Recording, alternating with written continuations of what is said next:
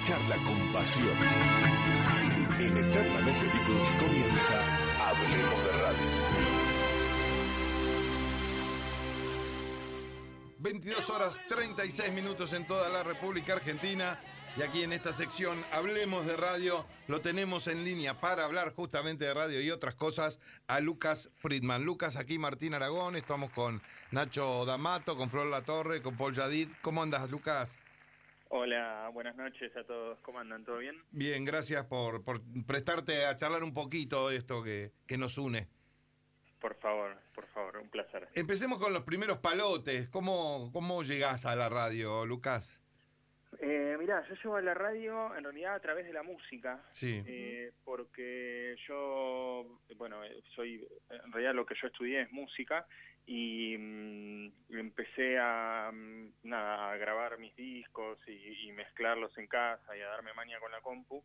Y un compañero de la facultad que vio que yo trabajaba bien con la computadora, editaba bien y qué sé yo, eh, un día, bueno, él tuvo la posibilidad de, de, presentar una serie de demos para Rock and Pop y como él no se daba manía con la compu, me dijo, che, podemos ir a editar todo a tu casa. Claro. Y yo ahí medio arranqué más como editor de audio, digamos. Eh, ese fue como el, el, primer paso y el primer nexo entre lo que fue la música y la radio. ¿Te enganchó enseguida el mundo de la radio o fue de a poquito? No, me enganchó enseguida porque en realidad yo ya venía escuchando radio. Eh, yo tenía bastante viaje del, de mi casa al colegio. Sí. Eh, y un amigo mío me, nada, me, había su, me había sugerido que escuchara un programa que en ese momento se llamaba Basta de Todo, que era un uh -huh. programa de Matías Martín por uh -huh. Metro. Sí. Eh, estoy hablando año 2002, no sé, 2000 cuando iba al secundario. Con Barsky todavía, ¿no? Sí, sí, no. Ah, ya no, 2002 no. Siguiente. Bueno, pero no sé, era por ahí. Yo tendría 14, 15 años y, y yo ya venía escuchando radio. Eh, había arrancado con ellos y después me había pasado también a escuchar un poco rock and pop. O sea, entré un poco en el mundo de la radio como oyente.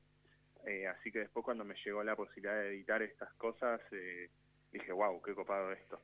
Pero sí, me acuerdo que con Basta de Todo, creo que fue después con Metro y Medio, que, que era el programa de One Rage y Julieta Pink, sí. que fueron los primeros programas donde tuve como esa sensación de, ah, qué lindo, yo, yo quiero estar ahí charlando con esa gente. Como que podías eh, compartir los amores, digo, la música y la radio. Sí, sí, la verdad que sí. Eh, sí, creo que fueron, siempre, creo que siempre las tuve como bastante unidas. También estuviste como productor, como coordinador, pero me interesa la, la primera vez que hiciste aire. La primera vez que hice aire, bueno, en realidad yo, o sea, siempre, to, nunca tuve hitos así tan, tan, tan dramáticos y tan directos como para decir hubo un día en que yo, porque, porque to, todo en mi carrera fue como un, un, un lento degradé de cosas y grises. Yo en realidad la primera vez que estuve al aire eh, o que hablé al aire, en realidad fue como productor, yo eh, producía, coordinaba el aire de un programa que se llamaba Últimos Cartuchos. Sí, eh, gran programa. En Blue, con Miguel Granados y Martín Garabal. Y resulta que como coordinador yo intentaba como ordenar un poco ese, ese caos en el programa y muchas veces yo le hacía comentarios a Miguel a través del tollback, sea, el tollback para la, para la audiencia que no sabe de lo que hablamos es una comunicación entre el productor y el conductor que no se escucha al aire, eh, donde yo le puedo hablar por los auriculares al conductor, y yo muchas veces le hacía comentarios a Miguel sobre lo que estaba pasando, que a él le causaban gracia, sí. eh, y él me decía como, decía, decía al aire todo eso que me decía. Claro, que en realidad lo que yo le decía era comentarios como, basta, por favor, dejen de hacer esto. O, los, los cagabas a pedo, claro. básicamente. Lo que tiene es un coordinador, va. Como Polla a nosotros. Claro, claro, claro. Exactamente. Y a él le causaba mucha gracia porque yo a veces le hacía comentarios que eran como, no puedo creer que estés haciendo esto, no puedo, o sea, como, no entiendo cómo hay gente del otro lado escuchando esto, bueno. Ah, era jodido, era jodido. Malo. No, no, no, no en mal tono, sino como totalmente desbordado por las... Peor todavía. Ojalá hubiera sido en mal tono. Bueno, hasta el día de hoy lo seguís manteniendo. Eh, vamos a repasar un poco eh, lo que hiciste y lo que estás haciendo ahora, eh, Lucas. para los que no saben, Lucas, como recién mencionó, fue el productor de Últimos Cartuchos, que es el programa que que tenía Miguel Granados eh, en conjunto con Martín Garabal. Hmm. Y hay algo que medio lo creaste vos, que un poco quería hablar, porque es una tendencia que está ahora, que es ponerte como productor frente al público. Y no solo hablando, sino que mismo que, que pongan una cámara en, en la sala de control, de operación, de producción, fue algo que se empezó un poco a implementar, eh, o, por, por- o por ejemplo yo lo vi por primera vez en últimos cartuchos, y que hoy Sí. en, en lo que es las plataformas de streaming lo están haciendo todos. ¿Alguna vez eh, reconociste como eso? Lo que pasa es que yo siento que, en realidad, a ver, em, yo creo que Últimos Cartuchos aprovechó mucho eh, cosas, pero que ya estaban inventadas. Yo creo que mucha gente las vio por primera vez en Últimos Cartuchos, pero no por una cuestión de que las hayamos inventado nosotros, sino porque fue donde verdaderamente tuvieron exposición. O sea, desde que, Claro. desde que yo escucho FM, Sí. siempre hubo coordinadores de aire o productores que salieron al aire. En el sentido que siempre hubo conductores que, no sé, yo me acuerdo, por ejemplo, de Matías Martín con alguna consigna que estaba mal hecha de algún juego y diciendo, ¿dónde está Wati Frignani, que era el productor, Sí. que escribió esto mal? Y Wati salía al aire y Matías le decía, esto lo escribiste mal, no sé qué, como jodiéndolo un poco, ¿no? Eh, o sea, me acuerdo, o inclusive, a- a- digo, Andy Kundesov también siempre cuando abrió el programa le preguntaba a sus productores cómo andaban, a sus operadores. Eh, y de hecho, cuando nosotros llegamos con últimos cartuchos a Vorterix, eh, ya había una cámara puesta en el control, no es que es algo que nosotros habíamos pedido que pusieran especialmente. Claro. Ya estaba. Lo que lo que sí pasó es que es que nada, que los productores cobramos un, es- un especial protagonismo, pero por una cuestión de que le servíamos al programa también humorísticamente, o sea, le servía al programa que hubiese un jefe, entre comillas, o alguien con el rol de, de esto, de, de alguien que intenta ordenar ese quilombo, bueno, servía a los fines del humor, pero yo no creo que hayamos inventado nada de todo eso, ya recontra estaba. Lo que sí, bueno, se potenció, o quizás ni siquiera es que se potenció, sino que una generación de, de, de jóvenes que no habían escuchado cosas antes, bueno, escucharon esto por primera vez. Pero a mí no me parece que hayamos inventado absolutamente nada, sino que simplemente tuvo exposición y exposición frente a una generación, digamos, por ahí de gente más joven. Claro. Pero yo creo que todo eso ya estaba antes, ya sucedía. Claro. Lucas, eh, ¿cuánto influye tu conocimiento musical a la hora de editar o incluso de producir o coordinar? Muchísimo. Pregunta medio de nicho, pero quería hacerla, perdón. No, muchísimo. A ver, contanos. de, de- de timing, de, de ritmo, de cómo coser el aire, de coser el aire me refiero a cómo entra una cosa y sale otra, eh, cómo, cómo las, la, digamos, la- las artísticas dentro de un programa, los separadores se, se conectan con las cortinas, qué tipo de cortina elegimos para qué momento, los silencios, la, o sea, a mí hay algo medio de, que es lo que más me, una de las cosas que más me gustan del mundo de la radio tiene que ver con el rol del coordinador de aire como director de orquesta de todo eso. O sea, el tipo no, no, no, por ahí no puede no saber tocar bien el, el violín, eh, pero es el que maneja el timing de todo. Y eso me parece que es un ejercicio que puede llegar a ser muy musical. Y no lo digo desde un punto de vista abstracto y, y metafórico, lo digo muy concreto. O sea, de, de- de agarrar al operador y decir silencio, que baje el pote rápido o que ponerle esta cortina, no sé, cuando hay cosas humorísticas y van cambiando los climas todo el tiempo, o poder hablarle por el tollback a los conductores y decirle, ahora preguntarle tal cosa, ahora no sé qué. Ahí hay una cosa de dirección real de la situación. Sí, la radio como hecho artístico, ¿no? Sí, totalmente. ¿Y qué te pasa cuando eh, no ves radio? Cuando solo la escucho, Claro, porque es eh, eh, podrías hacer eh, cualquier, elegir cualquier programa que hayas hecho eh, Sí. con, con cámara eh, Y sacásela. y, y claro, y apagala. ¿Cómo, qué, qué es lo que te ocurre? Eh, o, o es algo que ahora ya vos lo tenés unido y tiene que ser en, en ese formato? No, para nada, para nada. Mira, yo creo que no se trata de, de formatos, sino que se trata bastante del contenido y de cómo cada uno aprovecha la plataforma en la que está. O sea, nosotros hicimos radio, radio pura, digo, solo audio, hicimos dos años eso, yo hice cuatro programas más, además de últimos cartuchos, que los hice siempre en radio tradicional. Sí. Eh, y, y me parece que es un formato hermoso y no solo hermoso en un sentido como de decir, ay, era hermoso, como una cosa nostálgica. No, la radio sigue existiendo, sigue teniendo mucho poder de alcance y eh, todo lo que nosotros estamos escuchando ahora en, en Spotify o en Amazon Music o en, que, es percibido como podcast y que ahora está de moda porque se le dice podcast y qué sé yo, la verdad es que el 90% de los recursos de eso eh, son radiales. Entonces, eh, me parece que artísticamente todo lo que es el mundo de la radio sigue súper vigente y el mundo del solo audio sigue súper vigente.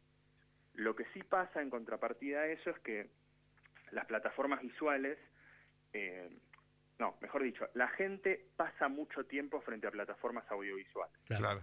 Entonces, como ya hay mucha gente navegando alrededor de YouTube, así como antes nosotros hacíamos zapping en la tele, hay mucha gente que ahora hace zapping en YouTube o en Twitch o en, o en TikTok o en Instagram, como hay mucha gente en esos lugares dando vueltas por ahí, eh, últimamente conviene estar en esos lugares. Y la verdad es que cuando vos te pones a, a producir con cámara, no utilizar la cámara es una picardía porque porque te reduciría el alcance en esas plataformas de las que estoy hablando. No, no sé si soy claro. pero- No, Sí, tal cual. no, clarísimo. Clarísimo. De hecho, te doy un, un- un- un dato que mm, puede no interesarte, pero eh, descubro Olga por TikTok yo. Bueno, descubro Olga y, y empiezo a, a- a- a- a escuchar Olga por TikTok. Bueno, y seguramente lo que nos pase a nosotros ahora como productores de ese contenido que es audiovisual es que algunas cosas van a ser interesantes escuchar en solo audio y otras no tanto, porque bueno, porque estamos, porque hacemos cosas que son gestuales eh, o, lo que sea. Digo, es una plataforma eh, muy audiovisual esta que acabamos de crear, pero mm, en el fondo artísticamente siempre es medio todo lo mismo, o sea, importa de qué hablas y siempre gana el contenido, no, no importa el formato. Me gusta eso, el, el- el darle la importancia al contenido que, que se da como un hecho en el, en el escrito, pero no a- muchas veces no, no ocurre. No puede haber formato sin contenido, ¿no? Sí, sí, exactamente, Nachito. Y es que en definitiva lo que elige la, lo que termina eligiendo la gente es cuando vos le dejas algo, Claro. Ya desde, desde lo que sea, digo, desde, puede ser algo humorístico, puede ser algo profundo, puede ser lo que sea, pero el formato por el formato nunca, nunca garantizó nada. ¿Qué- Lo que sí es verdad es que hay mucha gente que está, por una cuestión de moda y de costumbres, está en distintos lugares. Y hoy cada vez es más claro qué tipo de gente está en qué tipo de lugar. Nosotros lo vemos mucho, eh, digo, eso, eso est- está muy estudiado y hay métricas todos los años, digamos, respecto a cómo es el consumo, pero no, pero hay algo que ustedes pueden sentir muy, muy, de forma muy práctica, que es que al principio Facebook Sí. era de los, de los pibitos. Sí. Cuando ya se acercaron la gente más grande, los pibitos se fueron a Instagram. Se fueron corriendo, sí. La gente- claro, se van corriendo. Cuando, lo- cuando la gente más grande va a Instagram, los pibitos se van a TikTok. Cuando la gente, entonces eh, uno puede saber más o menos eh, a qué tipo de público le está hablando también según la plataforma donde está. Claro, porque como una cosa es cuando yo me pongo YouTube y te escucho o te- y te veo todo el programa, y otra cosa es lo que me das en TikTok. Absolutamente. Y no solo lo que te doy yo, sino lo que te da gente que son oyentes, que cortan pedazos del programa y los suben, porque hoy a mí me aparecen TikToks de cuentas que no son las oficiales de Olga. Mira qué lindo. Claro. O sea, hay oyentes que abren cuentas donde suben recortes de programas nuestros y hasta a veces los cortes que suben los oyentes, los recortes que suben los oyentes, tienen más visualizaciones que los mismos que subimos nosotros desde la cuenta oficial. Claro. Maravilloso. eso. Y, ¿no? Pero eso, eso que eso que es simpático y gracioso, en el momento de las métricas, digamos, de Claro. decir lo que vos estás haciendo, eh, eh, se esparce a tal nivel que vos ni siquiera podés controlar. O sea, viene una marca y te dice, bueno, ¿cuánta gente te ve? y qué sé yo, a mí en vivo me ve tanta gente, on demand en mi canal de YouTube me ve tanta gente, en mis redes sociales me ve tanta gente. Pero después hay todo un cúmulo de gente que lo escucha y lo ve a través de otras cosas que ni siquiera son nuestras. Claro, que por ahí duplica el número que le diste al cliente en ese momento. Sí, o no lo sé. O sea, Claro. Ni siquiera puedo darte una respuesta porque no lo tengo, no lo tengo claro. Ahora, fíjate que esto que estás contando, más allá de, de- de la métrica, también sería una continuidad de lo que hace 20 años se hacía, la distribución, cuando se grababan en cassettes los programas y por ahí se vendían incluso, ¿no? Totalmente, total. Yo lo hacía. Oh, O caramba. sea, yo tengo, yo tengo 36 años y lo hacía. Yo me acuerdo cuando Rock and Pop transmitía recitales Recitales, sí. Exclusivo. e- exclusivo, Rock and Pop, Sí. como decía Alejandro Nagui. sí. eh, no me, yo eso me los grababa. Y había veces que me quedaba sin cassette o me había olvidado de comprar un cassette y bueno, elegía qué show pisar con qué otro, o sea, cuál grabar de arriba de otro. Eh, eso, eso es verdad. Bueno, y hoy to- casi todo el archivo de Radio Argentina de los primeros años, sobre todo, es gracias a coleccionistas. Sí, totalmente, totalmente. Igual hay mucha, o sea, las grandes radios creo que siguen teniendo sus archivos. Yo me acuerdo cuando yo trabajé en Rock and Pop y todos los recitales los tenían. O sea, No, eso sí, pero te- te- me voy más a los 40, 50, ses- que, que hay audios, Ah, sí. y ahí no se podía grabar. Primero porque no había infraestructura, y segundo porque no alcanzaban ni los discos ni las cintas. sí, sí, totalmente. Con- Contanos musicalmente, ¿en qué etapa estás, Lucas? Estamos hablando con Lucas Friedman, aquellos que están recién sintonizando Radio del Plata. Eh, yo, bueno, musicalmente, yo ahora justo hoy, ahora estoy haciendo la, eh, la música de una película. Yo trabajo mucho por hay una parte mía que digamos donde trabajo, hago música por encargo, hago música para películas, obras de teatro, publicidades y qué sé yo. Pero después tengo un, tengo mi banda eh, donde toco mis temas. Sí. eh, que me encuentran así como así tal cual me llamo Lucas Friedman está el material subido en Spotify eh, y bueno todavía no, no no tengo este año todavía no no no no organicé fechas ni nada para tocar pero bueno estoy por grabar un disquito nuevo. Pero bueno eso lo hago la verdad es que todo lo que es mi faceta musical eh, se ha transformado como en mi cable a tierra y en mi no digo mi hobby porque en realidad es lo que yo estudié, o sea, Claro. soy licenciado en composición, es la carrera que estudié real, pero la verdad es que los medios me se transformaron en la prioridad y bueno, la música la, la hago cuando cuando necesito justamente desconectar de los medios. ¿Cuál, qué, qué, qué influencia tenés musicalmente? Y yo me crié, qué sé yo, con Charlie, Fito, los Beatles, Cerati. Bien. eh, Ya somos amigos. Claro, acá están todos contentos, quiero decirte, Lucas, en la Sí. mesa. Están todos sonriendo. Hay que nombrar a Charlie antes que los Beatles y lo hizo. Eh, y la verdad es esa. Y Está muy bien. Se lo agradezco mucho a mis viejos y a mi tío. Me acuerdo, mi tío, cuando, una vez yo, yo era muy fanático del, del fútbol, o sea, yo era muy futbolero de pibito, me gustaba mucho jugar y bueno, y me acuerdo que en un cumpleaños de ocho, eh, cuando cumplí ocho años, habíamos, mis viejos habían alquilado una canchita de fútbol para ir a jugar con mis amigos para festejar mi cumpleaños. Y vino mi tío, eh, que curiosamente es mi tío músico, Sí. es el único tío músico que tengo, y mm, estábamos ahí soplando la torta, qué sé yo, me dice, te compré esto, espero que te guste, y era Help, el disco de los Beatles. Mm. Y yo dije, uh, ¿qué es esto? ¿Viste? Como que... ¿Qué plomo me Qué va a traer? molesto, claro. Yo quería una camiseta de fútbol.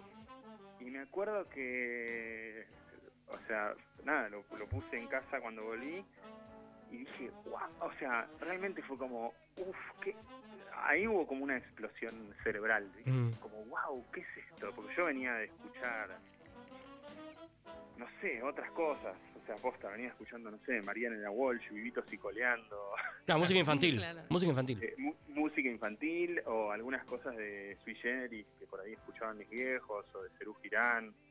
Eh, Fito recién, creo creo que Fito lo escuché después de lo vi. Eh, y ese disco me acuerdo que me voló la peluca porque me parecía muy ra- tenía como algo infantil pero a la vez mucho más maduro y mucho más por momentos oscuro era era muy caleidoscópico ese disco tenía un poquito de todo Eh, y ahí le dije, lo llamé a mi tío, le dije, che, esto me, me gustó, o sea, ¿dónde hay más? Dame más. O sea, ¿dónde? Ya está, me dice de probar, ahora decime dónde compro.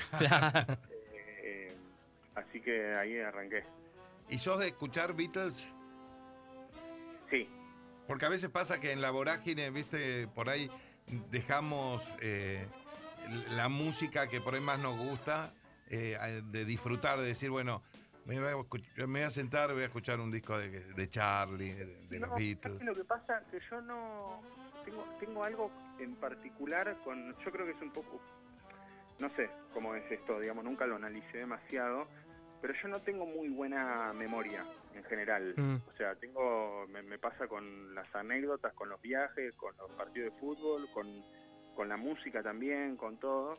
Eh, y, me- y me gusta revisitar cosas porque no, no soy de esos fanáticos que escuchan una vez el disco y les queda en la cabeza de memoria de pe a pa o eh, tengo o sea yo tranquilamente puedo revisitar cosas porque porque siempre me resultan bastante novedosas Y sorprenderte de nuevo.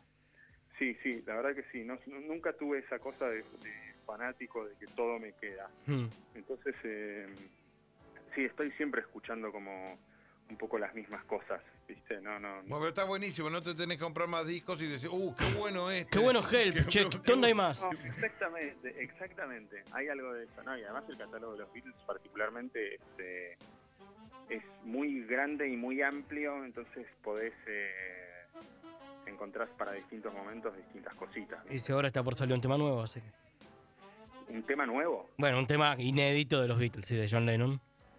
Que lo van a, lo, lo van a, a rehacer. sí. Es, es el, el, em, cuando en los Anthology, Lucas, em, Sí. Yoko Ono le dio tres canciones a, a Paul, George y Ringo. Le dio eh, Free as a Bird, Real Love y le dio Now and Then. Y Now and Then no se grabó. Eh, algunos dicen porque la grabación era muy mala, otra porque George Harrison lo mandó a la mierda una vez más a Paul McCartney. Y mm, ahora mm, con la inteligencia artificial dicen, según, según McCartney y Sean Lennon, el hijo de Johnny Yoko, limpiaron todas las impurezas que había y le agregan eh, em, ahí Ringo, Paul y algunas cositas de Harrison y transformarse en el último, en la última canción de los Beatles. Wow. ¿Qué te pasa con eso? Eh, qué sé yo, me pasó también con el, ulti- con el último el disco póstumo de Spinetta. Sí. Eh, no sé. Ah, Por, ah, mira, ni bien salió el disco póstumo de Spinetta, lo primero que dije fue, che, dejémoslo tranquilo, ¿no? Como, Claro, ya está. ya está, o sea, sacó lo que quiso sacar y lo que no lo sacó por algo no lo sacó. Mm. Eh, y después por otro lado, hay un par de canciones del disco que me gustan mucho, que inclusive pongo en la radio, tipo Ya no mires atrás, Sí. y, de- y eso me es como nada la contradicción interna que tengo que, que, que me hace decir mira me hubiese perdido esta canción si, si la familia no hacía esto Eh, así que no no tengo una, una opinión eh, formada al respecto. Me parece que sí es claro digamos que hay siempre una cuestión de negocio y que si no hubiese un negocio no, no habría motivo para hacer eso Obvio. pero mm, pero por otro lado hay materiales que son realmente muy lindos Sí, a mí, a mí me pasó lo, lo que vos estás describiendo, que te pasó con los discos póstumos de- del Flaco Spinetta, cuando Yoko Ono saca la caja de John Lennon, la Anthology, eh, allá por eh, 2000 y pico. Eh, que decís, 98 me parece. decís, por algo no quería sacar Lennon todas estas canciones. Y de repente escuchás y dices, pero qué bueno es esto. Sí, total, total. Claro. Bueno, por eso, ¿viste? No, no- uno no tiene tampoco que ser eh, tan tan rígido con sus ideales, ¿viste? A fin de cuentas. ¿Qué se viene, el presente y el futuro de Lucas Friedman? Bueno, el presente, recién lanzamos la, la plataforma Olga hace una semana, así que estoy muy con la cabeza en eso. Yo estoy produciendo el programa de Migue y estoy saliendo al aire, pero también soy como el gerente artístico de la programación y todo, así que estoy también muy encima del programa de la primera mañana. Sí. Eh, así que en este momento estoy como bastante con, con la cabeza ahí. eh, y yo creo que este año, lo que queda de este año, va a ser 100% de eso porque requiere mucho trabajo, sobre todo el montaje del estudio, tenemos que hacer correcciones técnicas, estamos como trabajando mucho en eso. Sí. Eh, y después estoy descubriendo en realidad, eh, nada, la plataforma Twitch, que me parece una, también una cosa novedosa y sorprendente, y ahí estoy yo streameando y haciendo contenido en solitario y después subiendo recortes a mi canal de YouTube. Eh, voy a grabar con mi banda un, un disquito nuevo, que lo vamos a grabar ahora a fines de julio. Eh, pero bueno, yo creo que básicamente este año es el año de, de Olga y de, y de meterle ahí todo el laburo posible para que crezca lo más posible de acá a diciembre y el año que viene, si podemos, eh, agrandar la programación.